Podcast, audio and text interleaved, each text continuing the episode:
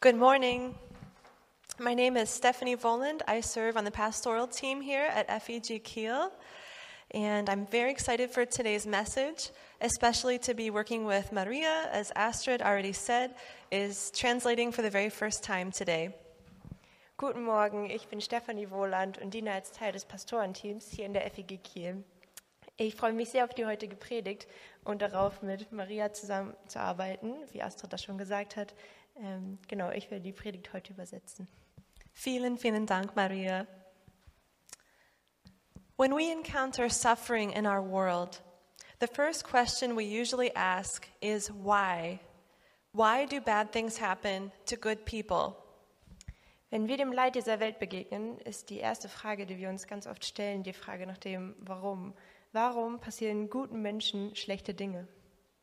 In John 9, we hear the story today of a young man who has had to endure a lot of suffering in his life. He was born blind. In Johannes 9 gibt es eine Geschichte, die von einem jungen Mann handelt, der eine Menge Leid in seinem Leben ertragen musste. Er wurde blind geboren. The disciples, who are eager to learn the cause of his misfortune, pose the question to Jesus in verse 2. They say, Who sinned? This man or his parents that he was born blind? Die Jünger waren sehr interessiert daran, die Ursache für sein Schicksal zu erfahren und fragen Jesus deshalb in Vers 2, wie kommt es, dass er blind geboren wurde? Hat er selbst gesündigt oder seine Eltern? It's kind of a strange question, isn't it? It's not something that we would ask in modern times. Das ist eine merkwürdige Frage, oder? Ähm, so eine Frage würden wir wahrscheinlich heute in den modernen Zeiten nicht mehr stellen. To understand the question, we need to understand the disciples' worldview. It was believed that when people were born with handicaps or disabilities, that they were somehow offering payment for their sin or the sins of their ancestors. Um die Frage der Jünger zu verstehen, müssen wir auch ihre Weltanschauung verstehen. Im alten Judentum glaubten die Menschen, dass wenn eine Person mit Behinderung geboren wird, dass das entweder eine Strafe für ihre eigenen Sünden oder die Sünden der Eltern ist. So, to rephrase the disciples' question, why is this man being so harshly punished? Whose sins is he paying for? Man könnte die Frage der Jünger auch so umformulieren, warum wird der Mann so doll bestraft? Für wessen Sünden bezahlt er? And when we think about it in that context, the questions that we hear in the Bible text are really not that different than the questions we're hearing today during the COVID pandemic. Und wenn wir uns das in dem Kontext anschauen, dann ist die Frage gar nicht so anders als all die Fragen, die sich die Menschen während der Corona-Pandemie gefragt haben oder auch immer noch fragen. We hear questions like, where did this virus come from? Who's to blame? Is God somehow punishing us? Wir hören Fragen wie, woher kommt dieser Virus? Wer hat ihn verursacht? Wer hat Schuld? Bestraft uns Gott? You may be familiar with the Jewish customary greeting, shalom. It's a greeting which means a lot more than peace be with you, as we often hear it expressed today. Vielleicht kennst du den jüdischen Gruß Shalom. Oft benutzen wir diesen Gruß, um Friede sei mit dir auszudrücken, ähm, aber dabei bedeutet es eigentlich noch so viel mehr. According to Strong's Concordance, shalom in its entirety means completeness, wholeness, health, peace, welfare, safety, soundness, tranquility. I'm not done. Prosperity, perfectness, fullness, rest, harmony, and the absence of agitation or discord. Laut Strongs Konkordanz bedeutet Shalom Vollständigkeit, Ganzheitlichkeit, Gesundheit, Frieden, Wohlergehen, Sicherheit, Stabilität, Gelassenheit, Wohlstand, Vollkommenheit, Fülle, Ruhe, Harmonie und das Fehlen von Aufregung oder Unstimmigkeiten. That's a pretty awesome way to greet someone, isn't it? Das ist eine ziemlich tolle Art und Weise, jemanden zu grüßen, oder? Shalom comes from the root verb shalom, meaning complete perfect or full. Ähm, Shalom kommt von dem ähm, Wortstamm Shalom und bedeutet vollständig, perfekt und vollkommen. So the disciples, in asking Jesus who sinned, are really asking, what caused this man to be born so incomplete without shalom? Also fragen die Jünger jetzt, wer hat denn so schlimm gesündigt, dass dieser Mensch unvollkommen geboren wurde, also ohne Shalom? Jesus, in his usual manner, hears their misguided, albeit well intentioned questions and takes it as a teaching moment to show them something about the kingdom of God. Jesus in seiner üblichen Art und Weise hört ihre zwar gut gemeinte, aber ja ein bisschen unangebrachte Frage vielleicht und gebraucht dann aber diesen Moment, ähm, um den Jüngern etwas beizubringen, und zwar etwas über das Reich Gottes. Look with me at verse 3. Jesus actually answers their question directly. He says, The man was born blind, so the works of God may be manifest in him. Schauen wir uns Vers 3 an. Da antwortet Jesus den Jüngern direkt, er ist blind, damit Gottes Macht an ihm sichtbar wird. What are the works of God exactly?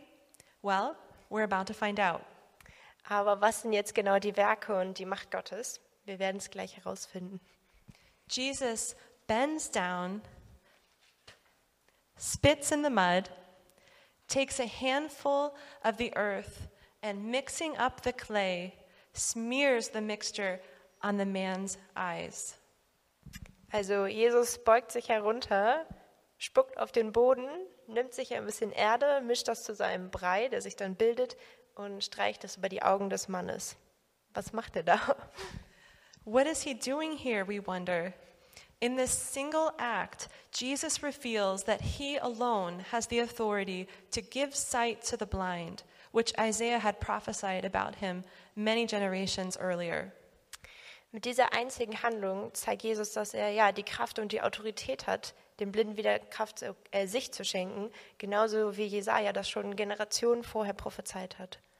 And the kicker here is that he doesn't just heal the physically blind, he heals those who are spiritually blind, those who think they can see and otherwise perhaps are very healthy in their body, but who are actually walking in spiritual darkness.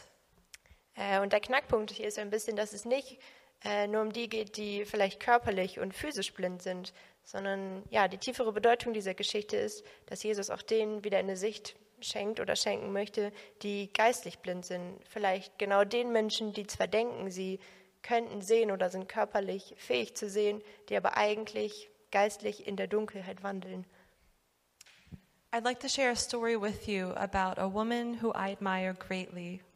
Ich möchte euch gerne eine Geschichte erzählen über eine Frau, die ich sehr bewundere. This woman is Philip's Aunt Elaine. Diese Frau ist Philips Tante Elaine. She was born with um, a congenital defect, and it led to an illness called Usher syndrome. Äh, sie wurde ja mit einem angeborenen Den- Gendefekt geboren ähm, und der führt zu dem sogenannten Usher Syndrome. Usher syndrome is extremely rare, and it leads to deafness and also blindness in children and adults.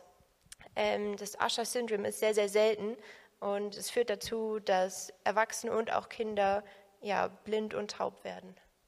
So Elaine was born deaf, but um, when her parents were three, or when she was three years old, her parents made the very difficult decision to send her away to a special boarding school for deaf children. Genau, also Elaine wurde taub geboren und als sie drei Jahre alt war, haben ihre Eltern ja, die schmerzhafte Entscheidung getroffen, sie auf ein Internat für taube Kinder zu schicken. She struggled every day with low self esteem. She missed her family, and she wondered, like the disciples in this story, what she had done to deserve such a difficult life. Dort kämpfte sie jeden Tag mit einer geringen Selbstachtung. Sie vermisste natürlich ihre Familie und hat sich, genau wie die Jünger in der Geschichte, gefragt, was sie denn getan hat, um das zu verdienen. And all the while, throughout her childhood, she was slowly also going blind. By the age of 16, she was completely blind.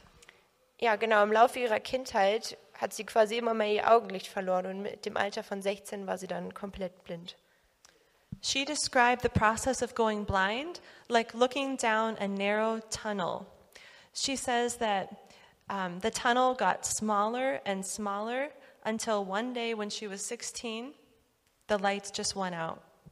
Sie hat diesen Prozess des Blind Blindwerdens so beschrieben, dass sie in einen engen Tunnel schaut und Tag für Tag wird dieser Tunnel schmaler und enger und eines Tages, als sie 16 war, ja, hat sie ihr Augenlicht komplett verloren und es war dunkel. When she finally went completely blind, Elaine grieved deeply. She realized she would never see a sunset again. She would never have children. She would never learn to drive. Nachdem sie dann ihr komplettes Augenlicht verloren hatte, fing ein, ja, ein Trauerprozess für Elaine an. Sie hat realisiert, dass sie niemals Auto fahren würde, niemals Kinder bekommen würde und nie wieder einen Sonnenuntergang sehen würde. She felt alone and very angry with God. Sie hat sich sehr alleine gefühlt und war ziemlich sauer auf Gott. So I asked Elaine for her insights into this story. I was eager to hear her perspective as a blind and deaf woman on the meaning, the deeper meaning in this story today. Ich habe dann Elaine nach ihrer Erkenntnis über diese Geschichte, über den blinden Mann gefragt. Ich wollte ja gerne wissen, was eine blinde Person über diese Geschichte sagt und habe nach ihrer Bedeutung gefragt, was sie denkt, was es bedeutet. First and foremost, Elaine wanted me to stress that blind is beautiful. Zuallererst war es Elaine sehr, sehr wichtig, dass ich betone, dass blind schön ist. Ähm, wir haben da vorhin drüber geredet, in der englischen Kultur, sage ich mal, wenn Menschen blind sind, ist blind is beautiful so ein Ausdruck. Im Deutschen funktioniert es nicht so ganz, aber ja, dass auch blinde Menschen schön sind und ja.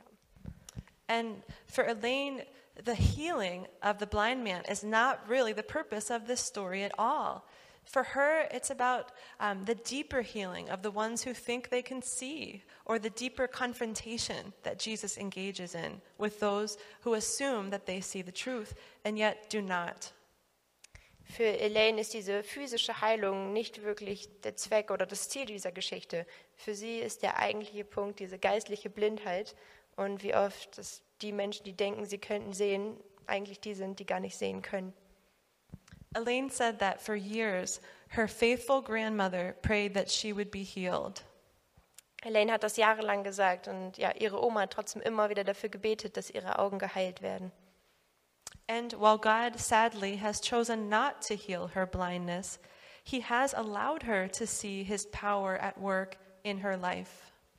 Und obwohl Gott leider ja, sich dafür entschieden hat, sie nicht zu heilen, hat er ihr trotzdem gezeigt, wie seine Kraft in ihrem Leben wirken kann. Listen to her list of accomplishments. God uses Elaine to help others. Despite being deaf-blind, Elaine went on to earn her bachelor's and her master's degrees. Okay, schauen wir uns die Liste an, was Elaine alles geschafft hat. Ähm, Gott gebraucht Elaine, um anderen Menschen zu helfen. Ob, ja, sie hat erst ihren Bachelor und dann ihren Masterabschluss gemacht. She takes the bus every single day to her full time job, where she assists other people with disabilities in finding resources to help them live more fulfilling lives. Jeden Tag fährt Elaine mit dem Bus zu ihrer Arbeitsstelle, wo sie Menschen mit Behinderung hilft, ähm, ja, weitere Lebenshilfen zu finden, um ein erfüllteres Leben zu finden. She says many people come to her and just sit at her desk and weep because they are ready to end their lives. Sie sagt, jeden Tag kommen Menschen zu ihr und setzen sich an ihren Schreibtisch und trauern und ja, sind so traurig, weil sie bereit sind, ihr Leben zu beenden. Elaine remembers being there many times herself. Und Elaine erinnert sich selbst an diese Momente und wie oft sie sich genauso gefühlt hat. She tells them, and this is difficult to hear, but these are her words. She tells them to, to make a choice, to either go ahead and do it or to make a change within themselves. Elaine sagt diesen Menschen dann immer Folgendes, und das ist sehr, sehr hart zu sagen, aber es sind ihre Worte. Sie sagt ihnen, dass sie eine Entscheidung treffen müssen. Entweder sie schließen mit ihrem Leben ab und tun das, oder sie machen etwas aus sich. She tells them that it is God's grace which has allowed her to succeed in her life and be strong. Ähm, sie sagt auch, dass Gott diejenige ist, äh, dass Gott derjenige ist, der ihr Gnade schenkt und der sie stark machen will und der ihr Gelingen schenkt. And she sees her central purpose in life as helping people see who they are and accept themselves. Ähm, und für sie ist der zentrale Punkt in ihrem Leben, der Zweck in ihrem Leben, dass sie anderen Menschen hilft, ihre eigene Bestimmung zu finden. So, going back to our story today, in the midst of this pandemic, many are tempted to ask, who's to blame? Ähm, zurück zu unserer heutigen Geschichte. Inmitten dieser Pandemie sind viele von uns vielleicht auch versucht, genauso wie die Jünger damals zu fragen, wer hat denn Schuld? But instead of asking why, which often increases our sense of helplessness, Jesus teaches us to ask instead, how? How is God present in my suffering? How are the works of God being made manifest in my life? Aber anstatt nach dem Warum zu fragen, was so oft unsere Hilflosigkeit nur noch verstärkt, ähm, möchte Jesus uns beibringen, nach dem Wie zu fragen. Wie ist Gott auch in unserem Leid präsent und wie können sich die Werke Gottes in meinem Leben zeigen? God does not enjoy watching us suffer any more than we enjoy suffering. Gott gefällt es genauso wenig, uns beim Leiden zuzuschauen, wie es uns gefällt, zu leiden. But as the perfect parent, He can and He will use everything in our lives, especially our hardships, to shape us more into His image. Aber als perfekter Vater wird er alles in unserem Leben nutzen, besonders die Tiefpunkte, um uns immer mehr in seinem Ebenbild zu formen. As we learn to view our lives through the lens of the cross of Christ, we see that Jesus has never abandoned us or forsook us in our time of need. Wenn wir lernen, unser Leid in, aus der Perspektive vom Kreuz Jesu zu sehen, werden wir auch sehen, dass Jesus uns noch nie verlassen hat und nicht verlassen wird, wenn wir ihn brauchen. In fact, I would argue that Jesus is never closer to us than when we find ourselves in the valley of despair. Tatsächlich würde ich sogar behaupten, dass die Zeiten im Leben, die ja in der Dunkelheit sind, also die Tiefpunkte des Lebens genau die Zeiten sind, wo wir Jesus am allernächsten sind. In 2 Corinthians chapter 12 verse 9 we read, "My grace is sufficient for you. My power is made perfect in weakness. Therefore, I will boast all the more gladly about my weaknesses, so that Christ's power may rest on me." In 2. Korinther 2, Vers 19 lesen wir, Meine Gnade muss dir genügen, denn meine Kraft ist in den Schwachen mächtig. Jetzt bin ich sogar stolz auf meine Schwachheit, weil so die Kraft von Christus auf mir ruht. I find it amazing that Jesus can use the difficult things in our lives to display his power. Ich finde es ja atemberaubend, wie Jesus die schwierigen Dinge in unserem Leben nutzen kann, um seine Werke und seine Kraft in und auch an uns zu zeigen. He could just easily say the words and our problems would disappear. And yet, he heals us in a way that is ongoing and is deeply personal. Er könnte ein Wort sprechen und alle unsere Probleme wären mit einem Schlag weg. Aber Jesus macht das auf eine persönliche Art und Weise. In dealing with the blind man, it's so physical, isn't it? He touches the earth, he touches the man. He does it so that the man can be involved in his own process of healing.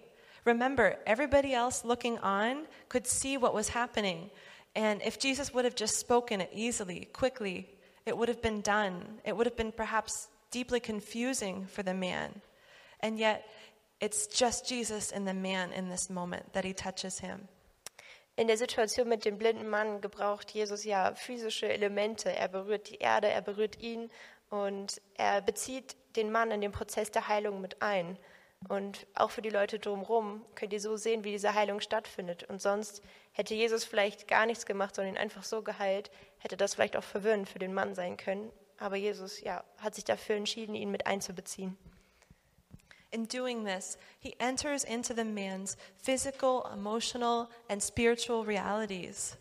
He heals the man holistically, giving him perfect shalom. Indem er das tut, betritt er die physische, die spirituelle und auch die emotionale Realität des Mannes und er heilt den Mann ganzheitlich und stellt das Shalom des Mannes wieder her. And so I pose the question to each of us this morning where do we need shalom? Und so stelle ich uns allen heute Morgen diese Frage, wo brauchen wir Shalom in unserem Leben? Where do we lack perfectness, wholeness, and understanding?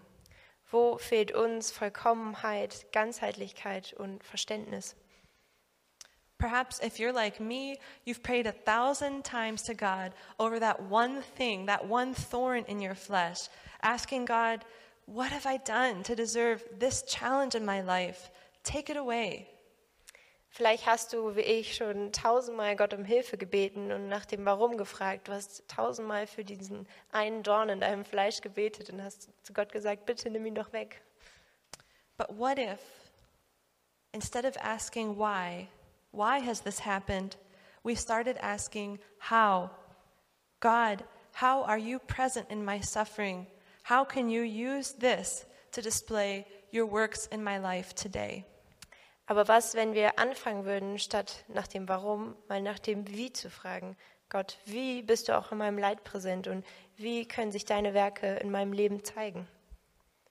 What if Jesus chose to use that very thing in our lives, that thing which is messy, which is hard and uncomfortable, to reveal his power? Äh, was ist, wenn Jesus sich dazu entschieden hat, genau diese eine Sache in deinem Leben, die Sache, die ja hart und schwer und auch manchmal unangenehm ist, genau diese Sache benutzen will, um seine Kraft zu offenbaren? What if simply changing our question from why to how released the power of the Holy Spirit anew in our lives once again? Was ist, wenn das einfache Umstellen der Frage von warum zu wie die Kraft des Heiligen Geistes neu in unserem Leben freisetzen würde? Join me now in prayer. Bete mit mir. Gracious Father, you look beneath our outward appearance and see your image in each of us. Heal in us the blindness that prevents us from recognizing truth, so we may see the world through your eyes, and with the compassion of Jesus Christ who redeems us. Amen. Gnädiger Vater, du schaust über unser Äußeres hinweg und siehst dein Ebenbild einfach in jedem von uns. Heile du uns in unserer Blindheit, die uns so oft davon abhält, deine Wahrheit zu erkennen, sodass wir die Welt lernen, die Welt durch deine Augen zu sehen. Und wir wollen die Welt auch mit der Barmherzigkeit von Jesus Christus sehen, der uns selber erlöst hat. Amen.